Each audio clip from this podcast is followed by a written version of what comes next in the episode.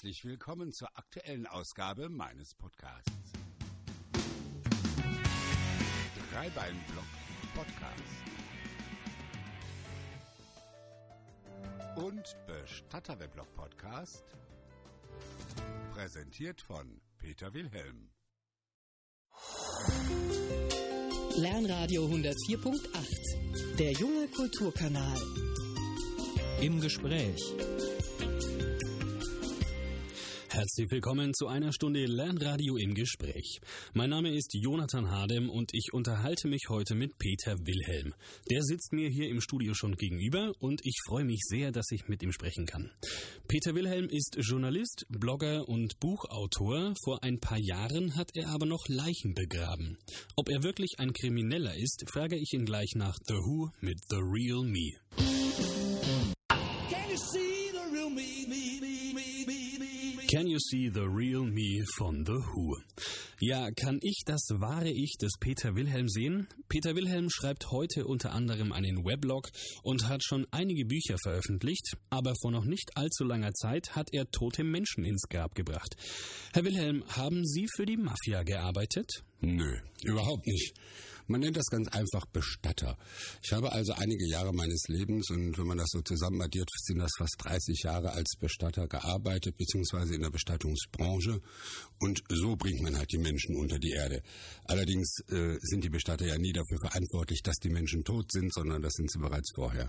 Also als Kind wollte ich immer ein Rockstar werden. An ein Mikrofon habe ich es ja mittlerweile geschafft, aber an der Gitarre hat es leider nicht gereicht. Sie sind Bestatter geworden. War das denn schon immer, auch als kleines Kind, Ihr Traumberuf? Äh, nö, aber dafür kann ich besser Gitarre spielen als Sie.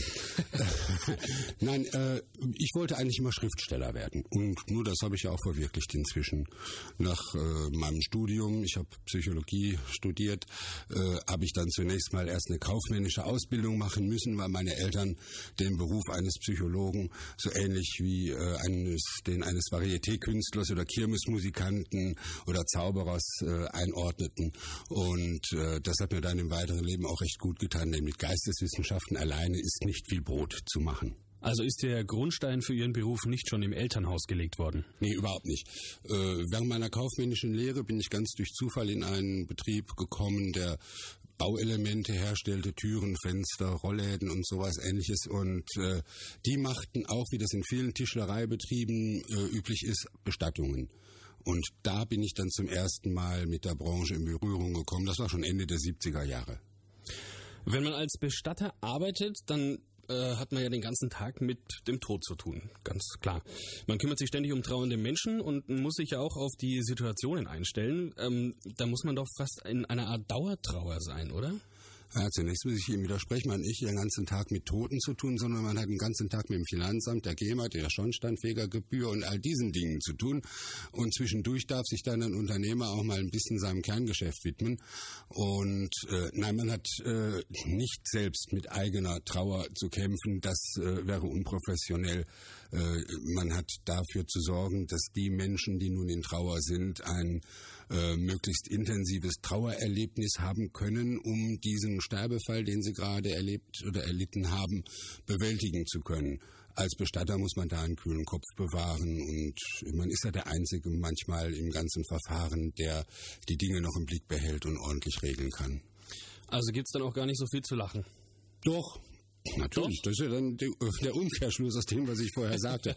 Wenn der Bestatter sich bei aller Pietät und bei aller Empathie äh, nicht im permanenten Zustand des Trauerns befindet, äh, dann äh, kann er durchaus auch lustig sein. Ich meine, am besten sieht man das immer an meinem Kollegen Christoph Kugelkorn aus Köln, der ja einerseits einer der bekanntesten Bestatter Deutschlands ist und andererseits äh, Leiter des Rosenmontagszugs in Köln und nur auf jeder Kölner Faschingssitzung ja auf den Stühlen tanzt und seine Fasanenfedern auf dem Hut wippen lässt. Also besser kann man es eigentlich nicht demonstrieren, dass Humor und Bestatter sein doch auch zusammengehen. Gibt es denn ein bestimmtes Erlebnis, das Ihnen bis heute im Kopf geblieben ist? An humorvollen Erlebnissen? Ja. Ja, gut, zum Beispiel das, was meinem letzten Buch den Titel gegeben hat, äh, dass also jemand beispielsweise eine Frage an mich gestellt hat, der stammte aus dem Osten der Republik und hatte sich einen großen Brotbackofen gebaut und äh, spielte nun mit dem Gedanken, ob man darin später, wenn die Oma mal stirbt, die da drin verbrennen kann, um sich eben die Krematoriumskosten zu sparen. Das ist beispielsweise mal ein so ein Erlebnis versichert. Ansonsten ist natürlich so, dass die Menschen sich in einem Ausnahmezustand befinden. Ähm, man kann fast sagen, dass sie sich in einem Zustand der Unzurechenbarkeit befinden. Und da kommen schon die skurrilsten Ideen und, und Fragen und Vorstellungen auf einen zu. Ähm, das habe ich in dem Buch thematisiert, so los, losgelöst vom Trauerfall ist das alles sehr humorvoll zu lesen. Darf ich meine Oma selbst verbrennen, heißt es ja. Und äh, aber in der Situation selbst muss man natürlich auch Verständnis dafür haben, dass die Menschen jetzt gar nicht wissen, was passiert und, und was alles gemacht wird. Durfte er dann seine Oma verbrennen? Ja, so, solange sie lebt, nicht, nee. Herr Wilhelm, Sie sind ja heute kein Bestatter mehr. Sie betreiben den Bestatter-Weblog, www.bestatterweblog.de. Und äh, Sie sind Journalist und Buchautor. Warum haben Sie sich denn dann entschieden, Ihren Bestatterberuf letztendlich an den Sargnagel zu hängen? Das hatte gesundheitliche Gründe. Ähm, äh, die Situation war einfach so, dass ich äh, ein, ein Arbeitspensum hatte, das es mit sich brachte, auch dadurch, dass ich noch Präsident einer mittelständischen Vereinigung war, dass ich an 200 Abenden im Jahr unterwegs war und äh, so gut wie überhaupt gar keine Zeit mehr für die Familie hatte. Das hat sich irgendwann nochmal gesundheitlich niedergeschlagen und dann war äh, vor etlichen Jahren der Punkt gekommen, dass ich den Schlussstrich gezogen habe und gesagt habe, jetzt verwirkliche ich meinen Wunsch und arbeite nur noch als Publizist, was ich im Übrigen schon immer getan habe, auch während ich Bestatter war und in all den anderen Berufen davor auch. Also es hat sich dann wahrscheinlich gar nicht so viel geändert. Doch, ich bin jetzt immer zu Hause und kann als Herr meiner Zeit und als äh, freischaffender Künstler natürlich selbst bestimmen, äh, wann ich was tue. Peter Willem ist bei mir zu Gast im Studio und wir sprechen gleich über seinen Bestatter-Weblog und seine Bücher.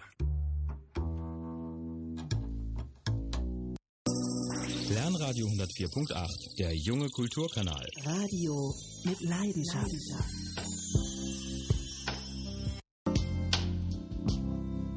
James Morrison mit You Give Me Something. Lernradio im Gespräch heute mit Peter Wilhelm, der am Tabuthema Tod sogar manchmal richtig Freude findet. Unter dem Pseudonym Undertaker Tom schreibt er über skurrile, traurige und auch lustige Dinge aus dem Alltag eines Bestatters www.bestatterweblog.de, das ist die Adresse für makaberen Humor, aber mit Stil. Herr Wilhelm, wie viele Menschen lesen denn eigentlich Ihren Weblog täglich? Hm, das ist so, im Maximum sind 60.000 Leute am Tag, das ist eine erstaunliche Zahl. Im Mittel ungefähr 20.000. 20.000, da läppert sich aber schon einiges zusammen. Da also läppert sich einiges zusammen und da braucht man auch einen riesen Server hinten dran. Das Ganze kostet inzwischen auch eine ganze Stange Geld. Ja. Wie finanzieren Sie sich? Das finanziere ich quer aus den Buchverkäufen und anderen Dingen. Wenn man Ihre Blog-Einträge so liest, bekommt man immer wieder das Gefühl, dass man den Tod eigentlich gar nicht so ernst nehmen darf. Was ist denn für Sie persönlich am Tod das Lustigste? Ich weiß nicht, die Frage, was da dran das Lustigste ist, äh, die, die beschäftigt mich nicht so sehr. Äh, will da eine Frage in der äh, Hinsicht jetzt auch gar nicht so beantworten, sondern einfach mal sagen, was, warum ich das Ganze so lustig oder humorvoll, stilvoll, wie Sie sagten, anbiete und verkaufe. Das Thema Tod ist ja in unserer Gesellschaft ein Tabuthema. Niemand will ja darüber sprechen und die Leute schieben alles, was damit zu tun hat, ganz weit von sich weg und wollen gar nicht an die eigene eigene Vergänglichkeit erinnert werden. Nichtsdestotrotz ist das aber doch ein Thema, mit dem man sich beschäftigen sollte, denn gerade weil die Menschen davor Angst haben äh, und sich vor dem Ganzen scheuen, äh, sollte man ihnen doch erklären, was hinter den Kulissen einfach passiert. Denn irgendetwas, das man kennt, von dem braucht man ja gar nicht mehr so viel Angst zu haben. Und darum versuche ich durch dieses Weblog einfach über den Beruf des Bestatters und das, was alles so passiert nach dem Tod, jetzt nicht in spiritueller Hinsicht äh, passiert, die Menschen zu informieren und damit man diese etwas bittere Pille besser schluckt, umhülle ich das mit dem Zuckerguss des Humors. Sie schreiben in Ihrem Blog unter dem Pseudonym Undertaker Tom. Warum benutzen Sie eigentlich diesen Namen? Naja, das ist im Grunde genommen jetzt ja schon gar nicht mehr so. Das war in der Anfangszeit des Weblogs, da lag äh, die, äh, die Existenz meines eigenen Bestattungshauses noch nicht allzu lange zurück und ich wollte einfach verhindern, dass Menschen äh, aufgrund äh, meines Namens äh, sich selber in diesem Weblog äh, wiedererkennen, dass sie ihre Schicksale dort wiedergespiegelt finden und deshalb habe ich von Anfang an immer Namen und Beruf Berufe der äh, agierenden Personen in meinen Geschichten verändert und habe selbst auch meinen Namen einfach rausgehalten und mich Undertaker Tom äh, genannt. Das ist aber inzwischen längst aufgehoben. Jeder kann also im Weblog, im Impressum nachlesen, wie ich wirklich heiße. Aber die Leute lieben das mit dem Undertaker Tom. Wenn sie mich persönlich treffen, sprechen die mich auch so an. Sind die Geschichten von Undertaker Tom dann alle wahr oder ist es meistens Fiktion? Nee, das alles wahr. Wobei, das ist eine, ja, gibt ja da dieses äh, äh, Sprichwort jetzt da von dem Infotainment. Ne? Ähm, es sind oft äh, die wahre Kerngeschichten, die den Anreiz dafür bieten, sie etwas weiter auszuschmücken, noch mit etwas mehr Dialogen und einer Nebenhandlung äh, so aufzuarbeiten, dass sie in den Gesamtkontext dieses Bestattungs, äh, dieses Bestatter-Weblogs passen. Das erzählt ja immer die Geschichte eines virtuellen Bestattungshauses, in dem immer wiederkehrende Personen handeln. Äh, und äh, die müssen natürlich auch in diesen Geschichten immer wieder eingebaut werden. Aber vom Kern her sind all diese Dinge wirklich erlebt und oder mir erzählt, berichtet worden und werden äh, sehr authentisch auch wiedergegeben. Aber dann ist es doch trotzdem vielleicht ab und an ein bisschen gefährlich, sage ich mal, in Anführungszeichen, so ein relativ privates und persönliches Thema ähm, in diese Anonymität des Internets zu bringen. Also viele Leute trauen sich vielleicht auch anonym eher mal einen bösen Kommentar zu hinterlassen. Sehen Sie diese Anonymität eher als etwas Positives oder etwas Negatives? jetzt die Anonymität des Bloggers äh, äh, oder dass ich diese äh, Personen verfremde, die ich da schildere, das ist ja ein, ein Schutz der Menschen, die in Wirklichkeit dahinter stecken. Wobei ich muss einfach dazu sagen, es hat sich bis jetzt noch nie jemand wiedererkannt. Und falls mal jemand meinte, sich wiederzuerkennen, dann war das garantiert jemand, der überhaupt gar nicht gemeint war. Und äh, ansonsten bietet diese Anonymität des Internets natürlich gerade den Kommentatoren äh, die Möglichkeit, ziemlich frei von der Leber zu dem äh, ganzen Geschehen dort äh, etwas zu schreiben. Äh, nichtsdestotrotz, es gibt immer mal Trolle, aber das Bestatter-Weblog ist doch ein relativ stilvoll geführtes und so stilvoll sind auch in der Regel die Kommentare. Sie sind ja nicht nur Blogger, sondern haben auch schon zwei Bücher veröffentlicht. Ähm, die tragen die Titel Gestatten, Bestatter und Darf ich meine Oma selbst verbrennen, haben Sie ja vorhin auch schon erwähnt. Es geht dabei also auch um den Alltag des Bestatters. Kann, ähm, kann ich das nicht schon alles in Ihrem Weblog nachlesen? Die Geschichten im Weblog äh, finden sich zum Teil in überarbeiteter Form dann auch in einigen der Bücher wieder.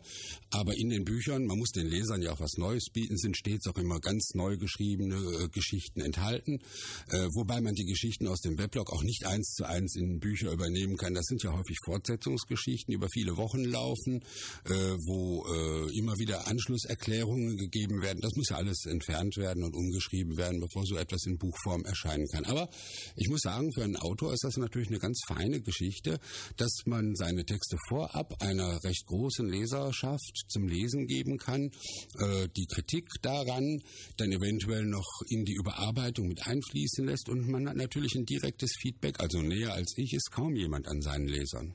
Ja, es ist ja grundsätzlich eine relativ schöne Sache, dass man überhaupt interagieren kann mit seinen Lesern. Man kann interagieren. Ich habe ja. damit auch schon gespielt und äh, gerade bei Fortsetzungsgeschichten, äh, wo ich natürlich den Plot der Geschichte komplett im Kopf hatte, äh, und dann jemand in den Kommentaren meinte, er müsse den schon erraten, mir quasi den, den Hit weggenommen hat, dann kann ich ja hingehen und die Geschichte sich ganz anders entwickeln lassen. Und das ist eine ganz interessante, spannende Erfahrung. Das hat ja kaum ein Autor. Normalerweise liefert man seinen Roman oder seine Kurzgeschichten ab, die sind fertig, man kann nichts mehr dran machen. Ich kann immer noch so ein bisschen mit der Erwartungshaltung der Leser spielen. Dann lassen Sie uns doch noch kurz über Ihre neuen Bücher sprechen oder über ein neues Buch vielleicht. Sie haben gesagt, es kommt äh, bald ein neues raus. Gibt es da schon einen Titel? Ja, gerade äh, vor drei Tagen den Vertrag gemacht mit dem Verlag. Meine Bücher erscheinen ja bei Drömer Knauer. Äh, das, also der Arbeitstitel ist Warum tote Italiener keinen Zwiebelkuchen essen. Und das deutet ja auch wieder an, dass es hier ein eher humorvolles Buch ist. Es ist ein Buch, das wieder so ein Wechselbad der Gefühle äh, vermitteln wird. Äh, es gibt einerseits sehr besinnliche Geschichten, wo man vielleicht auch mal das eine oder andere Tränchen aus dem Augenwinkel wischen muss. Aber bei anderen Geschichten kann man natürlich dann auch wieder herzhaft lachen. Äh, es ist quasi eine Fortsetzung von einem der gestatten Bestatterbücher und über den Titel, hm, da machen sich jetzt die klugen Leute in der Marketingabteilung beim Verlag noch Gedanken. Ein weiteres Projekt, was im Moment äh, läuft, ist ein sehr humorvoller Bestattungsratgeber, der gerade in Arbeit ist und so Mitte des kommenden Jahres erscheinen wird und zum Ende äh, 2013 erscheint dann ein Psychothriller, ähm, der ja, ganz viel Spannung verspricht. Also für einen Roman oder einen Psychothriller äh, haben Sie ja eigentlich die besten Voraussetzungen, oder? Also Sie haben ja bestimmt auch äh, ein paar spannende und äh, vielleicht auch gruselige Geschichten drauf. Ja, habe ich drauf. Äh, wobei der Psychothriller eine andere Geschichte ist. Das ist also kein, äh, keine Geschichte, die auf irgendeiner realen äh, Geschichte basiert, was ja sonst immer bei meinen Texten äh, der Fall ist, dass zumindest ja ein ganz kleiner, wahrer Kern enthalten ist. Äh, dieser Psychothriller, der entstammt den düstersten Ecken meines grauenvoll malträtierten Gehirns. Ich habe mir so viel grässliche Musik von Florian Silbereisen und ähnliches anhören müssen. Das muss irgendwann noch mal raus. Das glaube ich. Florian Silbereisen muss irgendwie aus dem Kopf, das ist richtig. Um was geht's denn in dem Buch? Dürfen Sie das schon verraten? Ja, um viele Tote, einen Kriminalkommissar und eine ganz verblüffende Wendung am Ende. also ein schöner, typischer Psychothriller. Genau. Lernradio im Gespräch zu Gast ist Peter Wilhelm, früher einmal Bestatter und heute Betreiber und Verfasser des Bestatter-Weblogs www.bestatterweblog.de. Gleich werde ich ihn noch fragen, was seine Kinder von seiner Arbeit halten. Der junge Kulturkanal. Radio mit Leidenschaft. Motorhead mit ihrem Song Ace of Spades in der Akustikversion. Mir gegenüber sitzt Peter Wilhelm, ein ehemaliger Bestatter, und ich würde jetzt gerne mal wissen, wie so ein Bestatter eigentlich lebt. Ich habe gelesen, dass Sie verheiratet sind und zwei Kinder haben. Wenn Sie früher in der Schule erzählt haben, was Ihr Vater arbeitet, haben Sie doch bestimmt ab und an mal ein paar komische Blicke bekommen, oder? Nee, überhaupt nicht. Äh, meine Kinder, die haben äh, immer eigentlich erzählt, mein Papa lebt davon, dass der Witze aufschreibt. Äh, weil ich habe ja immer schon als Publizist gearbeitet und meinen Kindern sind natürlich nicht die vielen Magazinartikel für Elektronikfachzeitschriften und ähnliches in Erinnerung geblieben, sondern eher die humorvollen Geschichten, Satiren und Familiengeschichten, die ich niedergeschrieben habe. Dass wir ein Bestattungshaus hatten, das war einfach so. Das war überhaupt kein großes Thema für die. Reden Sie denn oder haben Sie dann in der Familie viel über den Tod geredet? Ähm, über den Tod als Bedrohung nicht, aber über die Angehörigen, die zu uns kamen, über die Sterbefälle, was so an, an technischen Abläufen ist, terminlichen Dingen in der Familie halt auch wichtig war. Das war ganz normaler Alltag. Das musste nicht besonders jetzt mit einem Ausrufezeichen immer postuliert werden. Also das kommt einfach so, in, fließt in die Erziehung eigentlich. Das fließt einfach, mit, ein. Die Kinder kennen das nicht anders, aber wie gesagt, Hauptaugenmerk äh, der Kinder war immer, der Papa lebt vom Witze aufschreiben und das nicht schlecht. Wenn jetzt jemand aus Ihrer Familie sterben würde und Sie einen Bestatter mit den anstehenden Aufgaben äh, beauftragen müssten, könnten Sie sich dann komplett von Ihrer Vergangenheit lösen und denjenigen einfach seine Arbeit machen lassen? Also ich äh, bin ja äh, inzwischen auch Bestattungsexperte und werde von sehr vielen Bestattern äh, gebeten, mir doch mal ihren Betrieb anzuschauen. Und Sie können mir glauben, ich kenne sehr gute Bestatter, die das mit Sicherheit genauso gut, wenn nicht sogar besser machen, als ich es selber getan hätte. Das oberste Augenmerk, was ich jedem Bestatter immer ähm, vermitteln möchte, ist, dass er jeden Verstorbenen so behandelt, als wenn es sein eigener Vater und seine eigene Mutter wäre. Und wenn man diesen notwendigen Respekt und, und diese daraus resultierende Fürsorge jedem Verstorbenen angedeihen lässt, dann kann man nichts falsch machen. Und so einen Bestatter würde ich mir dann auch aussuchen.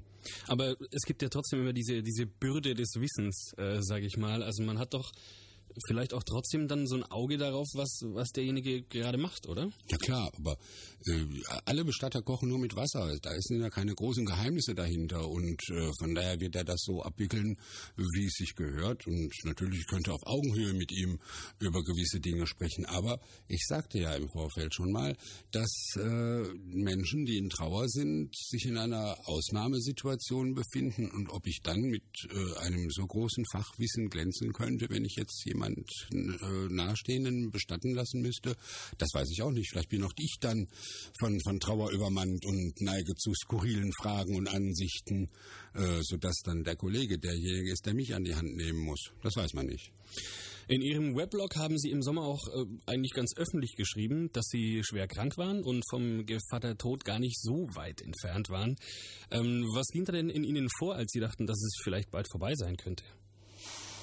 Ja, das war wirklich knapp. Das war so eine Zehn-Minuten-Geschichte. Ne? Ich bin also morgens um kurz nach neun beim Arzt gewesen und der hat mich ins Krankenhaus eingewiesen und sagte, Sie können aber noch in Ruhe nach Hause fahren und alles zusammenpacken. Lassen Sie sich mal noch so ein Stündchen Zeit. Ich bin aber direkt ins Krankenhaus gefahren und quasi schon direkt hinter der Krankenhaustür zusammengebrochen und landete dann auf der Intensivstation. Es war eine relativ äh, schwere Erkrankung, die ich aber gut überstanden habe. Ähm, an den Tod äh, habe ich da nicht gedacht. Ich habe nur dran gedacht, äh, schnell wieder gesund zu werden. Aber äh, vom, vom Ansatz her kann ich Ihre Frage so beantworten, dass ich äh, völlig entspannt äh, mit dem Thema Tod umgehe. Ich bin 52 Jahre alt und äh, habe in meinem Leben alles erlebt, was ich mir so vorgestellt habe äh, und gewünscht habe. Ähm, ein paar Dinge werde ich wahrscheinlich, äh, auch wenn ich 300 Jahre alt werde, nicht erreichen äh, weil sie einfach so utopisch sind, mal auf den Mars zu fliegen selbst oder irgend sowas, ne? oder äh, 60 Frauen zu haben oder einen eigenen Harem oder irgend sowas. Äh, nein, äh, ich, ich habe ein recht erfülltes und schönes Leben bislang gehabt und äh, würde mich freuen, wenn das noch eine Weile so andauern könnte. Aber wenn Gevatter Tod äh, sich entscheiden würde, mich in absehbarer Zeit oder jetzt gleich holen zu müssen, dann könnte ich es A eh nicht ändern, würde es vielleicht B auch gar nicht mitkriegen und äh, C, so what? also Sie haben eigentlich auch gar keine wirkliche Angst vor dem Tod. Nee, ich habe Angst vorm Sterben. Ne? Das, das, okay. das ist so. Ich meine, ich habe Angst vorm Sterben, äh, mag nicht da liegen, äh, viel Schmerzen haben oder lange auf irgendwelche medizinischen Geräte oder Menschen angewiesen sein. Äh, ähm, Männer neigen ja eh dazu, sich dann am liebsten in, in, so einen Wald zurückziehen zu wollen und wie so ein Wolf hinterm Hügel zu sterben. Und äh, äh das ist mir auch nicht fremd. Äh, aber äh, vor dem Tod an sich habe ich äh, keine Angst. Nö, ich bin christlich erzogen ähm, und bin mal gespannt, ob das alles so stimmt. Guck mir das dann mal an. Wissen Sie denn schon, wie Ihre eigene Beerdigung aussehen soll?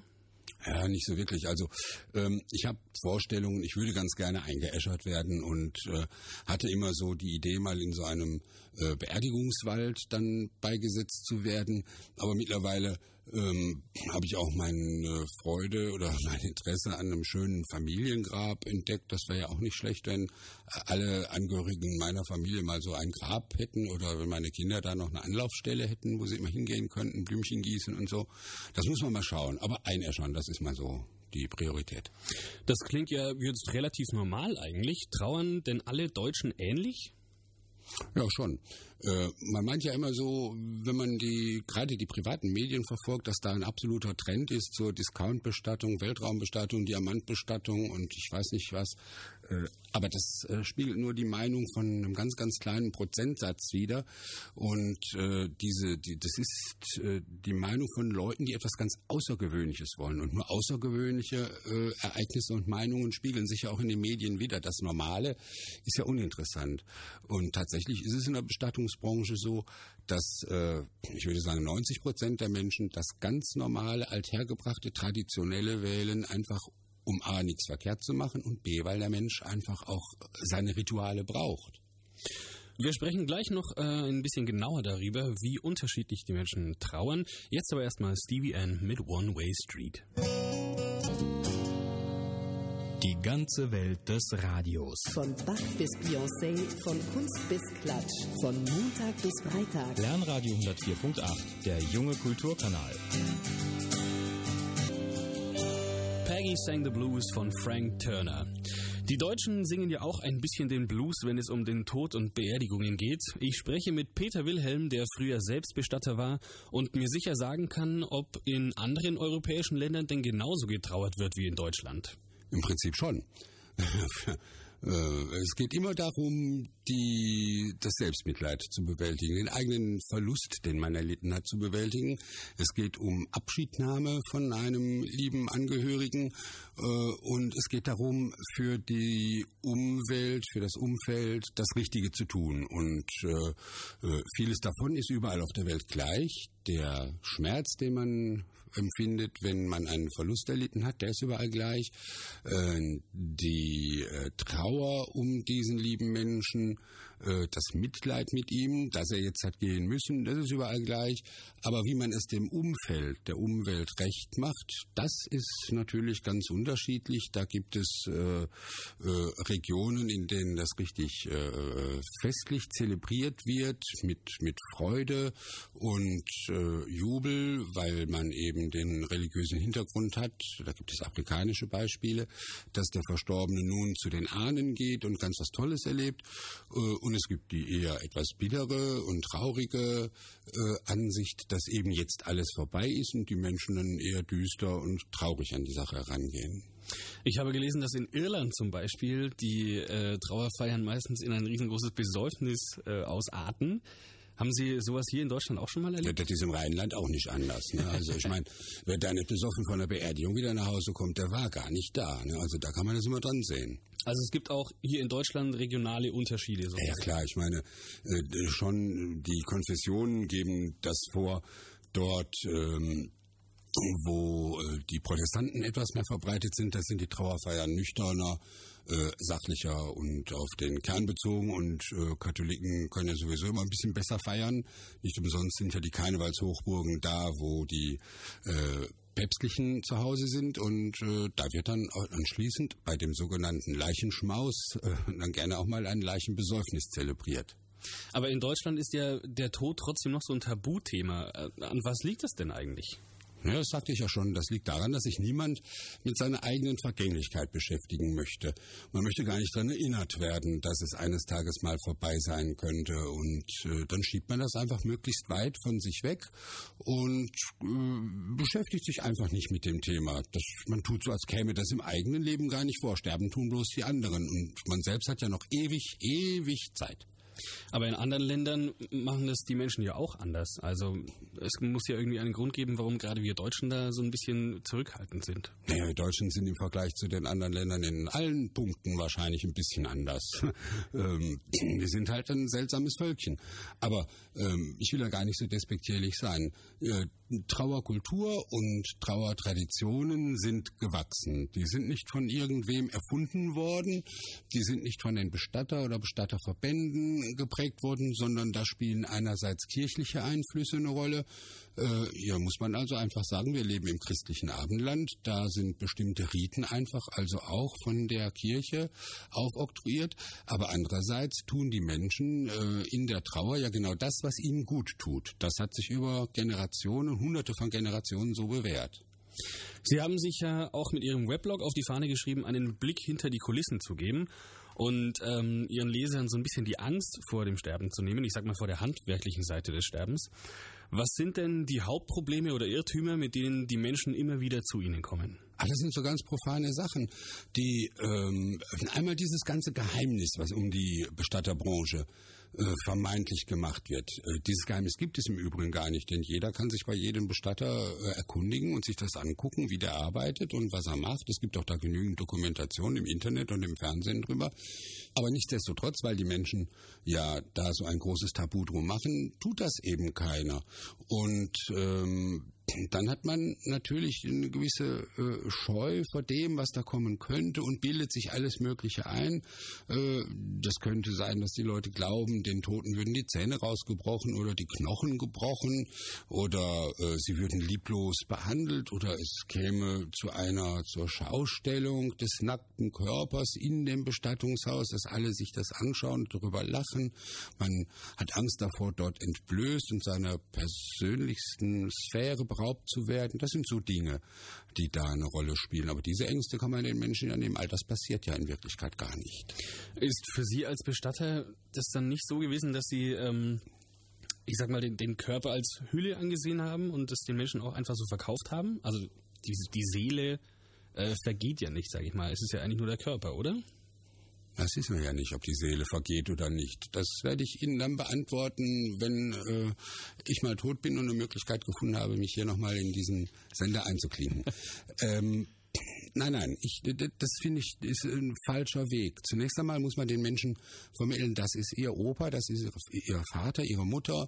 Ähm, dadurch zeigt der Bestatter auch, dass er dieses, äh, diese, diesen Verstorbenen nicht einfach nur als die Leiche äh, betrachtet, als die Sache, sondern dass er dort äh, eine Persönlichkeit vor sich hat, eine Person, die es zu lieben und zu respektieren gibt. Gleichwohl ist dieser Mensch tot und tatsächlich eine Art Sache geworden, das muss man bei Zeiten dann den Angehörigen, vor allen Dingen denen, die gar nicht mehr loslassen können, mental, äh, auch mal vermitteln.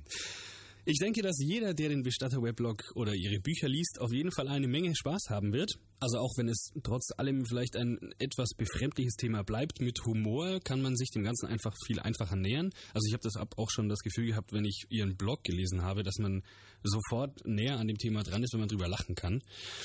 Vielleicht können sich ja da ein paar Deutsche ein Beispiel dran nehmen und ein bisschen lockerer mit dem Thema vielleicht umgehen.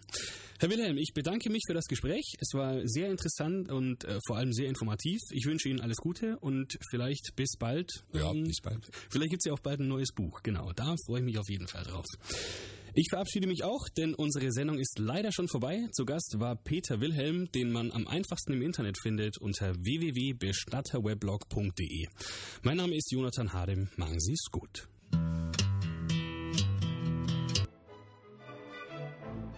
Sie haben Anmerkungen zum Podcast, Ideen, Vorschläge oder Fragen? Schreiben Sie uns eine E-Mail an podcast.bestatterweblog.de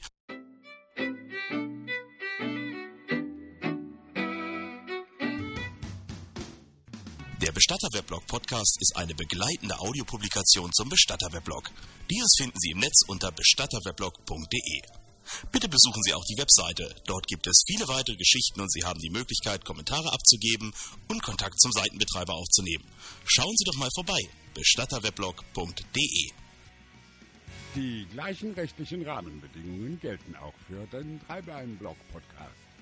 Hier bekommen Sie Kontakt unter info at dreibeinblog.de. Vielen Dank und auf Wiederhören.